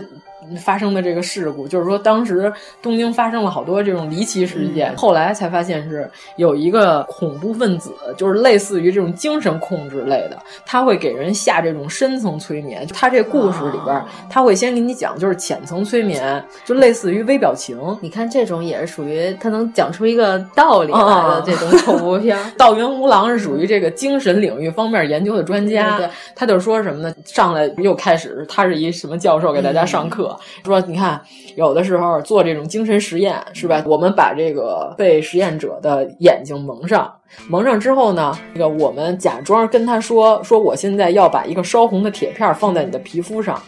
这个、其实并没有，呃，其实它是什么呢？只是一张普通的纸，沾了水，嗯，放在了他的皮肤上，嗯、然后结果捏下来之后，发现皮肤上出现了烫伤的迹象，嗯、就是根本就不是高温的情况下，因为他自我意识催眠，嗯、所以他皮肤上起了这个烫伤一样的水泡。他说：“这个就叫是潜意识催眠，就是让你身体产生了一种你自己根本就不受控制的这个反应。哎，这种恐怖就是属于真真假假，假假真真，啊、就给你掺着，你知道吗？就 是让你就好像还有点道理。啊、就是因为昨天正好看又看了一遍那个斯坦利老爷子，diss DC 的那些，他说雷神之锤就是因为他一直在甩，甩成一个螺旋桨，就把它带起来，是特别的合理。对，你看我们这有物理上面的事儿，对对对，超人就是做了一个超人的动。动作而已啊，他就飞起来了，为什么一点都不科学？对对对对，一本正经胡说。在我看来，老头完全是在胡扯。对，没错。这个片儿，反正我我当时跟这个午夜凶铃啊、感染什么，这些都是一一块儿乱炖看的。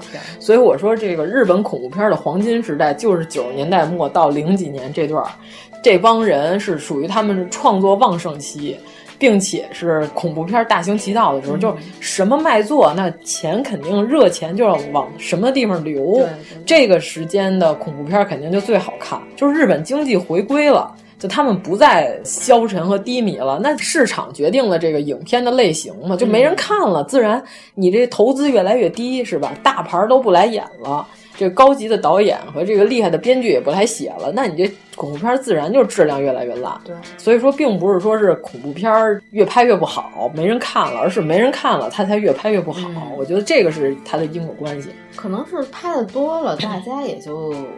比较麻木了，对这个类型。这里边就还说，他说了好多人的微表情，就是人如果在说谎的时候，习惯性的眼球会往哪个方向看。啊、这个不是一个伪科学吗？啊，对。然后现在被证明是伪科学了，嗯、但是当时就是一本正经的胡说八道嘛，啊、说的特别真。还说两个素未谋面的人，嗯、然后俩人在聊天的时候，然后这个道元无郎所谓的精神研究方面的这个专家嘛，然后他说你刚才一定在说谎。他说为什么？因为我观察到你的微表情，你的眼球在无意识的。情况下看向了某一个方向，证明你是和你心里想的事儿是相反的。然后这是不是后来一系列的侦破类的里边狂用？对，其实我觉得，如果你要编你的世界观，你的逻辑自洽，就能你能说明白这件事儿，我觉得就挺好的，能圆上。对对对，就能圆上就可以的。这里边菅野美穗其实她就是催眠了所有人的最终极 BOSS。哎呀，算不算剧透？嗯，大家还怎么看？这么老的片啊，这片子实在是太老了，但是我觉得挺好看的，因为他小的时候被人侵犯，所以说他产生了多重人格。它里边有一个最危险的反社会人格，就叫绿猴子。然后他就是要催眠所有人，结果这里边演道元无郎还喜欢上他了，因为她是美少女嘛。结果就是菅野美穗，她最邪恶的这个人格给自己设置了一个什么呢？就是我不要你们拯救我，嗯、我到最后的时候，我要自己催眠我自己。只要有人来拯救我，然后我就一定会死。刚才说长得特别正的那个 老爷子，呃，老爷子，他后来也被催眠了。菅野美穗说什么？催眠人于无形，你根本不知道他什么时候就对你进行了催眠。不需要一个呃怀表，对，根本不用怀表。嗯、他有一个暗示的声音，就是这个铃。铃声就是你看，他先开始那女运动员跑最后一圈的时候，哦、就是因为响了那个铃，他就疯了。倒车是因为有那倒车那声音，然后那人就完了。那老警察是什么呢？就是他去看交响乐的演奏会，道元无郎知道他被催眠了，去救他。交响乐的演奏会在某一个章节的一个点上会有一个三角铁敲的声音。结果也没救成，那老警察就听完这个声之后，就从会场里起身就走了。起身走了之后，他回家，他把煤气灶给打开了，拿那火洗脸。就那个镜头，哇塞，简直了，我都惊了，就跟捧起水盆里的水一样，捧那煤气灶那火在脸上，一会儿他脸就烧着了，整个人就自焚而死。真变态啊！我觉得这个催眠新鲜的不是说这犯罪分子和最终揭晓了是菅野美穗原来是多重人格，其实他一多重人格，他一变态之后，他声音都不一样。就咱们在网上看那个多重人格那姑娘，不就是吗？就是他换了一人格之后，说话声音、性格都变了。最恐怖的是这些奇怪的死法，你知道吗？倒车生把自己给挤瘪了，这个我觉得简直太诡异了。那这个死法都赶上双瞳了，我感觉。嗯。反正就是可以看一看催眠，我还 挺推荐。等我的铃铃，刘青云。咱们这期，哎呀，我们是不是终于成功的说了一期恐怖？嗯，这期挺恐怖的，强行自己恐怖。对，这是我们说过的最恐怖的一期，说了这么多期恐怖。嗯，但是这几个恐怖片儿，我觉得应该还，我没主要说《咒怨》跟《午夜凶铃》。就是因为我觉得这些就大家都看的差不多了，主要咱们这期你看《灵异咒》，嗯。是吧？然后日本版《鬼影实录》，但是你要看日本版《鬼影实录》，你可能会看到一个评论，是当年我的豆瓣儿 评论。我看完之后，我说：“哎呀，这家这房子这床四面都不着，他们家那床摆……你又给人看风水了，这是吗？不是，你就看这屋子，它不闹鬼，它怪呢，它那床。”不靠墙，你知道吗？四面，咱们中国人都习惯，起码得有一面靠墙吧。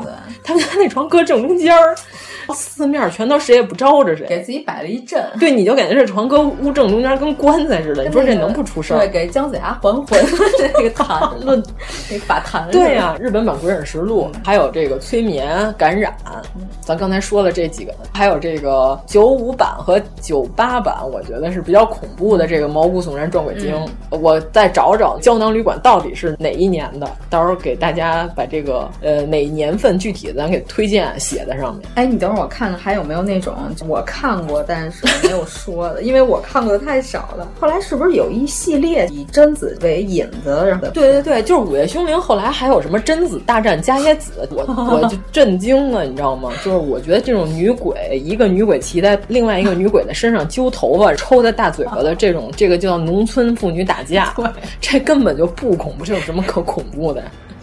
就我会觉得非常滑稽，你知道吗？有点像我上次说的《子不语》里边的鬼故事，就是一个女鬼 和一个人间的妇女 抢衣服穿。对啊，就非常烂。就我觉得最后《午夜凶铃》就是已经变成什么呢？一个女鬼不可怕，我们再给你加一个。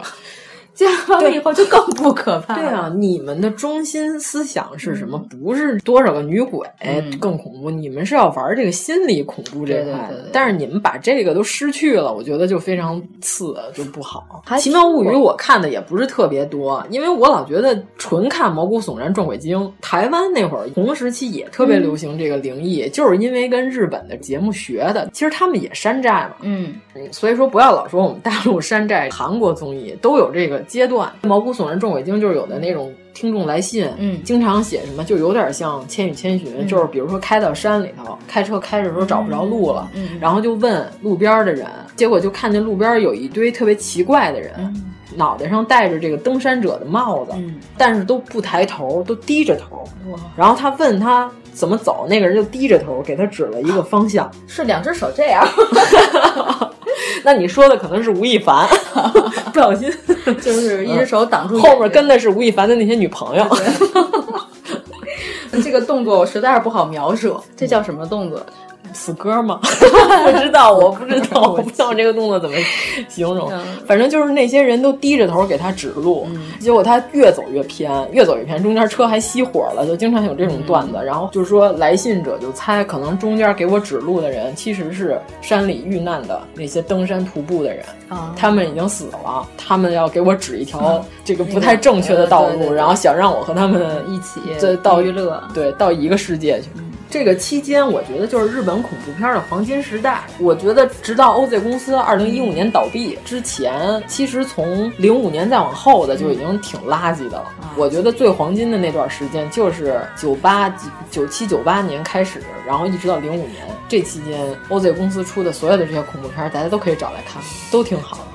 好吧，对，回路还你想想，那是什么年代的事儿了？那会儿就已经开始讨论网络、人类孤独啊什么的这种大命题了。你看，咱们现在用微信才开始说人和人之间交流的越来越少，就他那里头，你看那些人受到诅咒之后变成了墙上的一块污渍，挺恶心。你看现在的人其实也差不多，怎么讲？就是有好多人其实他只是一块墙上的污渍，他们只是一块墙上的污渍嘛。我觉得这些就是存活在网络世界后面孤独的渣子，可以这么说吧。反正脑回路非常清晰的那方、嗯。对，反正一会儿我可以给你把那些视频都找出来，让你 好好看看，天，有多么的诡异。灵异咒我还挺推荐的，我觉得挺好看的。这个我觉得是真正的伪纪录片儿，之前的那只能叫伪录像片儿。我在百度上搜日本恐怖片儿，前面那些还真的你说的那些挺恐怖的，嗯、后边我怎么觉得就是血腥、暴力、色情？我感觉看这海报，对你不用看那些。对对对对对，国产的恐怖片我们就、嗯、现在咱们国家这只能叫可怕片，根本就不恐怖，好可怕！怎么会拍出这种电影？川本喜八郎的动画片还挺可怕的，比如《道成寺》哦啊，你说的是那种木偶片对是吧？对对对对。嗯道成寺，咱们也还要在这里再说一下吗？可以说一下，因为咱们之前没说过。道成寺其实就是日本的恐怖版的《白蛇传》啊，算《白蛇传》吗？嗯，虽然它也是到最后是个白蛇，啊、安贞与青姬嘛，就是安贞和尚，嗯、等于说这个和尚吧，他要回他们那个寺庙的路上借宿在一家。嗯、和尚有个特点就是长太帅，这和尚太好看了，嗯、太帅了。嗯可能就是青蛇里的赵文卓这个水平的和尚，哦、对对对。结果这家呢，这个小姐叫青姬，嗯、和尚住他们家这一宿呢，青姬就看上他了，青姬就想跟他好，疯了，就必须我得跟你好。结果呢，这安贞做了一个错误的事情是什么呢？骗了他，他骗了他。他要跟他说：“我跟你好，但是我得去跟寺庙里的人说一声。嗯”他觉得这小姐在纠缠他嘛，对就我先我先骗过你稳住，你把我放了，然后我跑了不就完了吗？然后就说我就我得跟寺庙里的主持说一声去，你明天让我先走，就连夜就逃走了。走完之后呢，这青姬琢磨过来了，琢磨过来之后呢，他说这和尚昨天晚上可能是忽悠我，我得追他，嗯，然后就一路上就追，追了之后呢，路上还有崔气给他指路，是挺像崔气的。那个木那个木偶特别像崔气。结果他路过河边的时候呢，和尚就跟那船夫就说：“你赶紧帮我渡过河，后面一疯婆子追我。”然后呢，这船夫把他渡过河之后呢，这个小姐披着这和服，你想这平安时代这头发披头散发的，也挺恐怖就过来了，跑了。然后这个船夫就说：“说你要干嘛呀？”这女的就说：“刚才是不是就漂亮和尚过去了？”这船夫想帮这和尚抵挡他，就说：“没有，没有，没看见，我不带你过河。”不是他刚开始他问是不是有一和尚，那船夫说：“对啊，渡过去了。”啊，然后他再问说：“那你把我也弄过去吧？”那船夫就说：“啊，不行，不行，不行。”啊，这船夫那意思就是说，你这么大一大姑娘，你满街追和尚，成何体统？我不带你过河。结果这青姬就急了，就属于这个急火攻心了，就变身了。你一下这脑袋上长出角来了，就就是日本所谓的女性这个嫉妒到了极点，心理变态跟扭曲就会变成鬼，嗯、撒豆的那种鬼。对，就脑袋上长角，所谓的他们叫般若，对吧？你看能剧面具里边，所有的戴这种面具的，就是说的是这个心理扭曲的这个恐怖女性才戴这种鬼的这种面具。呃，男性会不会变成这样？这个因为我看到能剧少啊，这我不敢说，但是我起码我看过几个女。的变态的里边都是会戴这个面具，就先开始还是那小面，就是那白的，跟胖姑娘似的那个，脸跟馒头似的那个，那是表现年轻个美丽的女性。但是那也挺恐怖的，那个都挺诡异的啊。但是再一变呢，她就要戴这个般若面具，就脑袋上有两个角。她这个是来自于川剧 就是他们说，哎呀，这个有点可怕。嗯《源氏物语》里边，因为这源氏不是喜欢乱搞吗？嗯、这个六条妃子跟他好了之后，他属于什么？我玩玩就算这种。嗯、结果这大姐当真了，嗯、她的生灵，我的这个怨念，嗯、就我知道源氏又跟哪个女的好了，她这个灵魂不受她控制，她晚上睡觉的时候，她这魂儿就出去了，就出来变成鬼，嗯就是骚扰这些跟源氏好的女的。后来这个源氏的这几个老婆都被六条妃子这个骚扰过。不是说害死啊，哦、就都不是说骚扰的问题，就是变成了恐恐怖的鬼怪。一手骚扰的小哥，一手骚柔的小松。对，这个青姬一下就变成鬼了。变成鬼之后呢，他就从这河里一跃而进，就变成了一条白色大蛇，嗯、然后还着着火，对，直接就把这船夫给烧死了。我好像记得那个木偶剧里是烧死了，但是这传统传说里边。不是木偶剧里边是他自己变成那个蛇，然后他先开始说你不载我过去，我就自己游过去，嗯，然后在这河里边一边游着一边变身，哦，变成大蛇。但是我记得他好像还有这个地狱的业火，记得中间这个船夫好像也是倒霉了。到时候再再验证，再验证一下。这个青姬游过了河之后，这安贞就逃进了庙里，就跟所有的这些同事就说说后面一大姐，然后 实在太可怕，好几天了，他好像已经磨遍了。你们呀，把我藏在钟里头，嗯、就是寺庙里敲那种巨大的钟，对对对说把我扣进去，扣完之后呢，你们就是若无其事。嗯、就他要问我在哪儿，你们说不知道，他找不着我之后，你们再把这钟咧起来，嗯、咱就算是这事儿就成功了。了结果这青鸡这时候已经是大蛇了，还吐着火，脑袋还是那种獠牙的这个鬼鬼面的大蛇，来了之后呢，就直接就把这钟给缠上了。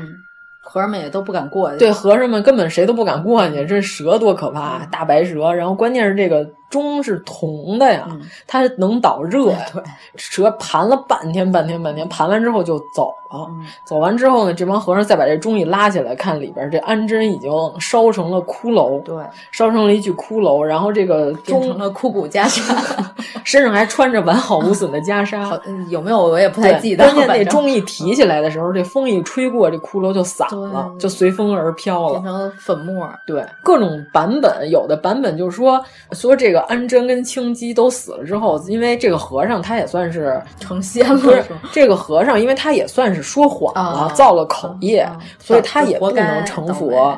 这青姬因为执念太深，他也不能成佛。就是日本所谓的不能成佛，你就进地狱，对吧？在地狱里说他们是变成了两条蛇纠缠在一起。反正我看的其中有一个版本是这个，我觉得我这更恐怖，我感觉好可怕，就一辈子都被这个大姐给缠绕。对对对，你看这日本的《白蛇传》和我们的就 完全不同，我们太小清新了。我还看过歌舞伎版的，就是最后的结局是也是大钟扣下来。日本演歌舞伎女星特别有名的那个是咱们上次看那个剧，不不不不是小菊老师，是是那个特别有名的那个板东玉三郎。哎呀，哎太天哪！我看的是板东玉三郎演的青姬那版，就是他最后那亮相，他会爬到这个大钟上，然后亲自爬吗？呃，不是，他后面肯定有梯子，就是他只是亮相的时候钟在前面挡着，他在那上面披头散发的有。哎，这有机会咱们得看一下，有一个姿势那站着，就是网上有视频啊。对，这所以说这个歌舞伎啊，其实跟咱京剧也差不多，你大概知道这剧情，对，你就也是男的演女的，对，是也是他一直追着那和尚跑，反正这故事大概就这意思，我觉得还挺好看。嗯，我们怎么从日本恐怖片突然变成了日本歌舞伎？我昨天看台丫头那采访，就是我在这里的理由那个系列片儿，这集说的是就是那鼓手台丫头，然后他们有一次和海龟他们演完出以后，就后边被一个。被一辆小车一直追着，车上写着“青鸡”，不知道。然后那个孩子还挺逗，手机上拿出来打了“注意安全”四个字，还还在车后窗那儿给人家看。后来说他们看见了吗？我也不知道，这谁看得见？对对对，你要是说找张纸写“注意安全”贴在车后边还有可能。但是我觉得他还挺逗的，虽然可能是睡粉儿。哦，有摇滚乐手不睡粉，那还能叫摇滚乐手吗？真是，我觉得还反正还挺喜欢他的呢。对啊，就你看人家美国的这帮这帮果们是吧？他们叫骨肉皮嘛，骨肉皮。然后这帮大姐人列出一个总结性的一个一个小册子，就是乐队里谁最爱吹，他吹的自己特别牛，实际他是一个垃圾。还有谁是表面腼腆，其实挺牛啊？对，然后还有谁是什么？说的这个泰勒爷啊，就是这个史密斯飞船那主唱，那大嘴那那老爷子，说他是如坐过山车一般，充满了惊喜与灿烂的技术。我就想知道这泰勒爷到底有多牛。反正他写的，就是这几个人里头 差评的有比较著名的啊，邦乔维，邦乔维是吧？就是大哥居然是差评，就是差评。他们所谓的差评，有的是什么呢？就是他就顾自己，对吧？我们这我们这些妇女同志，我们这与你这个相约是吧？你这个天哪，你就顾你自己有什么意思呀？然后还有那种就是吹牛，嗯，说的是是 Kiss 乐队那老哥，就舌头巨老长，一伸下来能舔着自己下巴颏那个。打剪口了吗？就是那大哥，好像说就是他们那个属于是他对外吹牛，他没有他说的那么厉害。哎，那好兆头里边那个那个恶魔大哥，我觉得他特别 特别像一个摇滚乐手的状态。以后咱们有机会再说英剧，时候再说这这好兆头好看不好看了？好看好看！哎呦，好喜欢！哎呀哎呀，咱们那天还说呢，英国人对领导的所有的英剧里边领导都是官僚而傻逼的一群人。对，到时候给我打上逼就行了，打上逼。其实也没啥用。你在哪个哪个地儿打呀？我不知道。嗯，傻逼。反正所有的英剧里边，就他们认为官僚体系就是愚蠢的代名词。我觉得英国人说的很对，愚昧。嗯，对，就是这帮骨肉皮，呃，欧美的这个摇滚乐队的这帮大姐总结的这一帖。哇塞，那非常精彩。这样你就感觉什么呢？这不叫睡粉儿，咱们是平等的。你评价我姐们儿，我也评价你，还还羞辱你。我弄一小册子，当然这个大家要想看呢，我们可以把这图发到我咱们的群里或者呃微博上，应该也有。我有，我存了。我就喜欢存这些有意思的东西。哎呀，没事拿出来观观赏。对我当时的评价是什么呢？哪个乐队的乐手你要猖狂，骨肉皮就让你灭亡。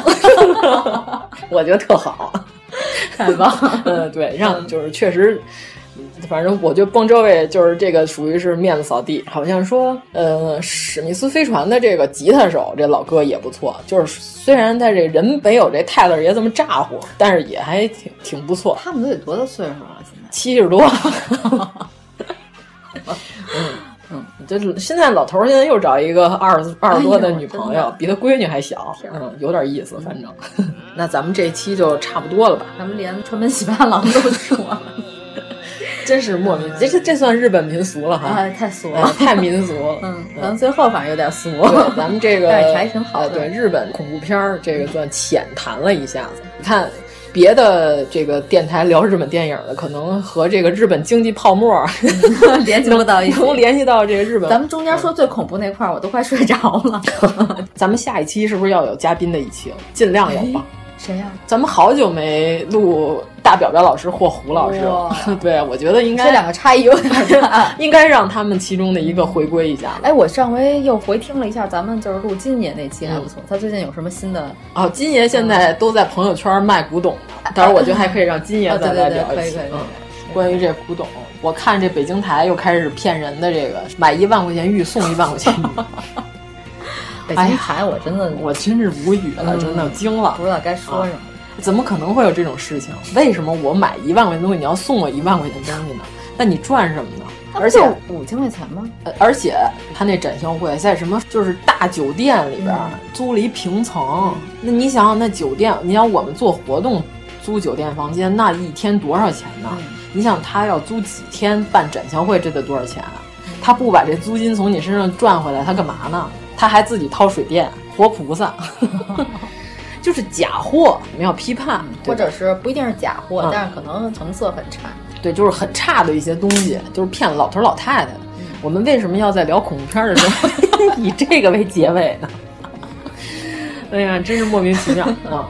那咱们也算差不多了，这样可以达成这个太恐怖了这两期啊，对，大家可以反复的收听一下。我们这本来是想鬼月更新的，但是现在就错开了，没事，错开了。你明年的鬼月再听吧，对吧？到时候我们把那些电影，我们推荐的这些影片也都发上去。其实日本恐怖片，我觉得好的还真挺恐怖的，不是恐怖，就是它其实它还有它呃背后它想影射的东西。我想讨论的其实不是鬼，就是讨论一下泡沫经济。就我有深层次的东西吗？你看人和人之间的这个，因为网络而变得关系非常冷漠、孤独。你想，在九几年，他竟然已经开始讨论这件事儿了，对吧？现在我们才显现出来。对吧？而且这个网络的疯子也越来越多。我们这节目的评论上也出现了几个疯子。哎，这个我们要说一下吗？啊，不，我们为什么要给疯子占用时间呢？对对对对对对，就王八咬人不撒嘴。难道我和王八，我咬他，我把他爪子 揪出来咬那个，没有意义吗？顶多就是拿它熬汤。对，顶多就是这个裙边还可以，可以吃一吃。这期就算啊，可以结束了啊，圆满的。这干货算多吗？太干了啊，干的都睡着了。对，到时候就把恐怖片找出来给大家看一看。好，就这样。哎，太好了！什么玩意儿？什么玩意儿啊？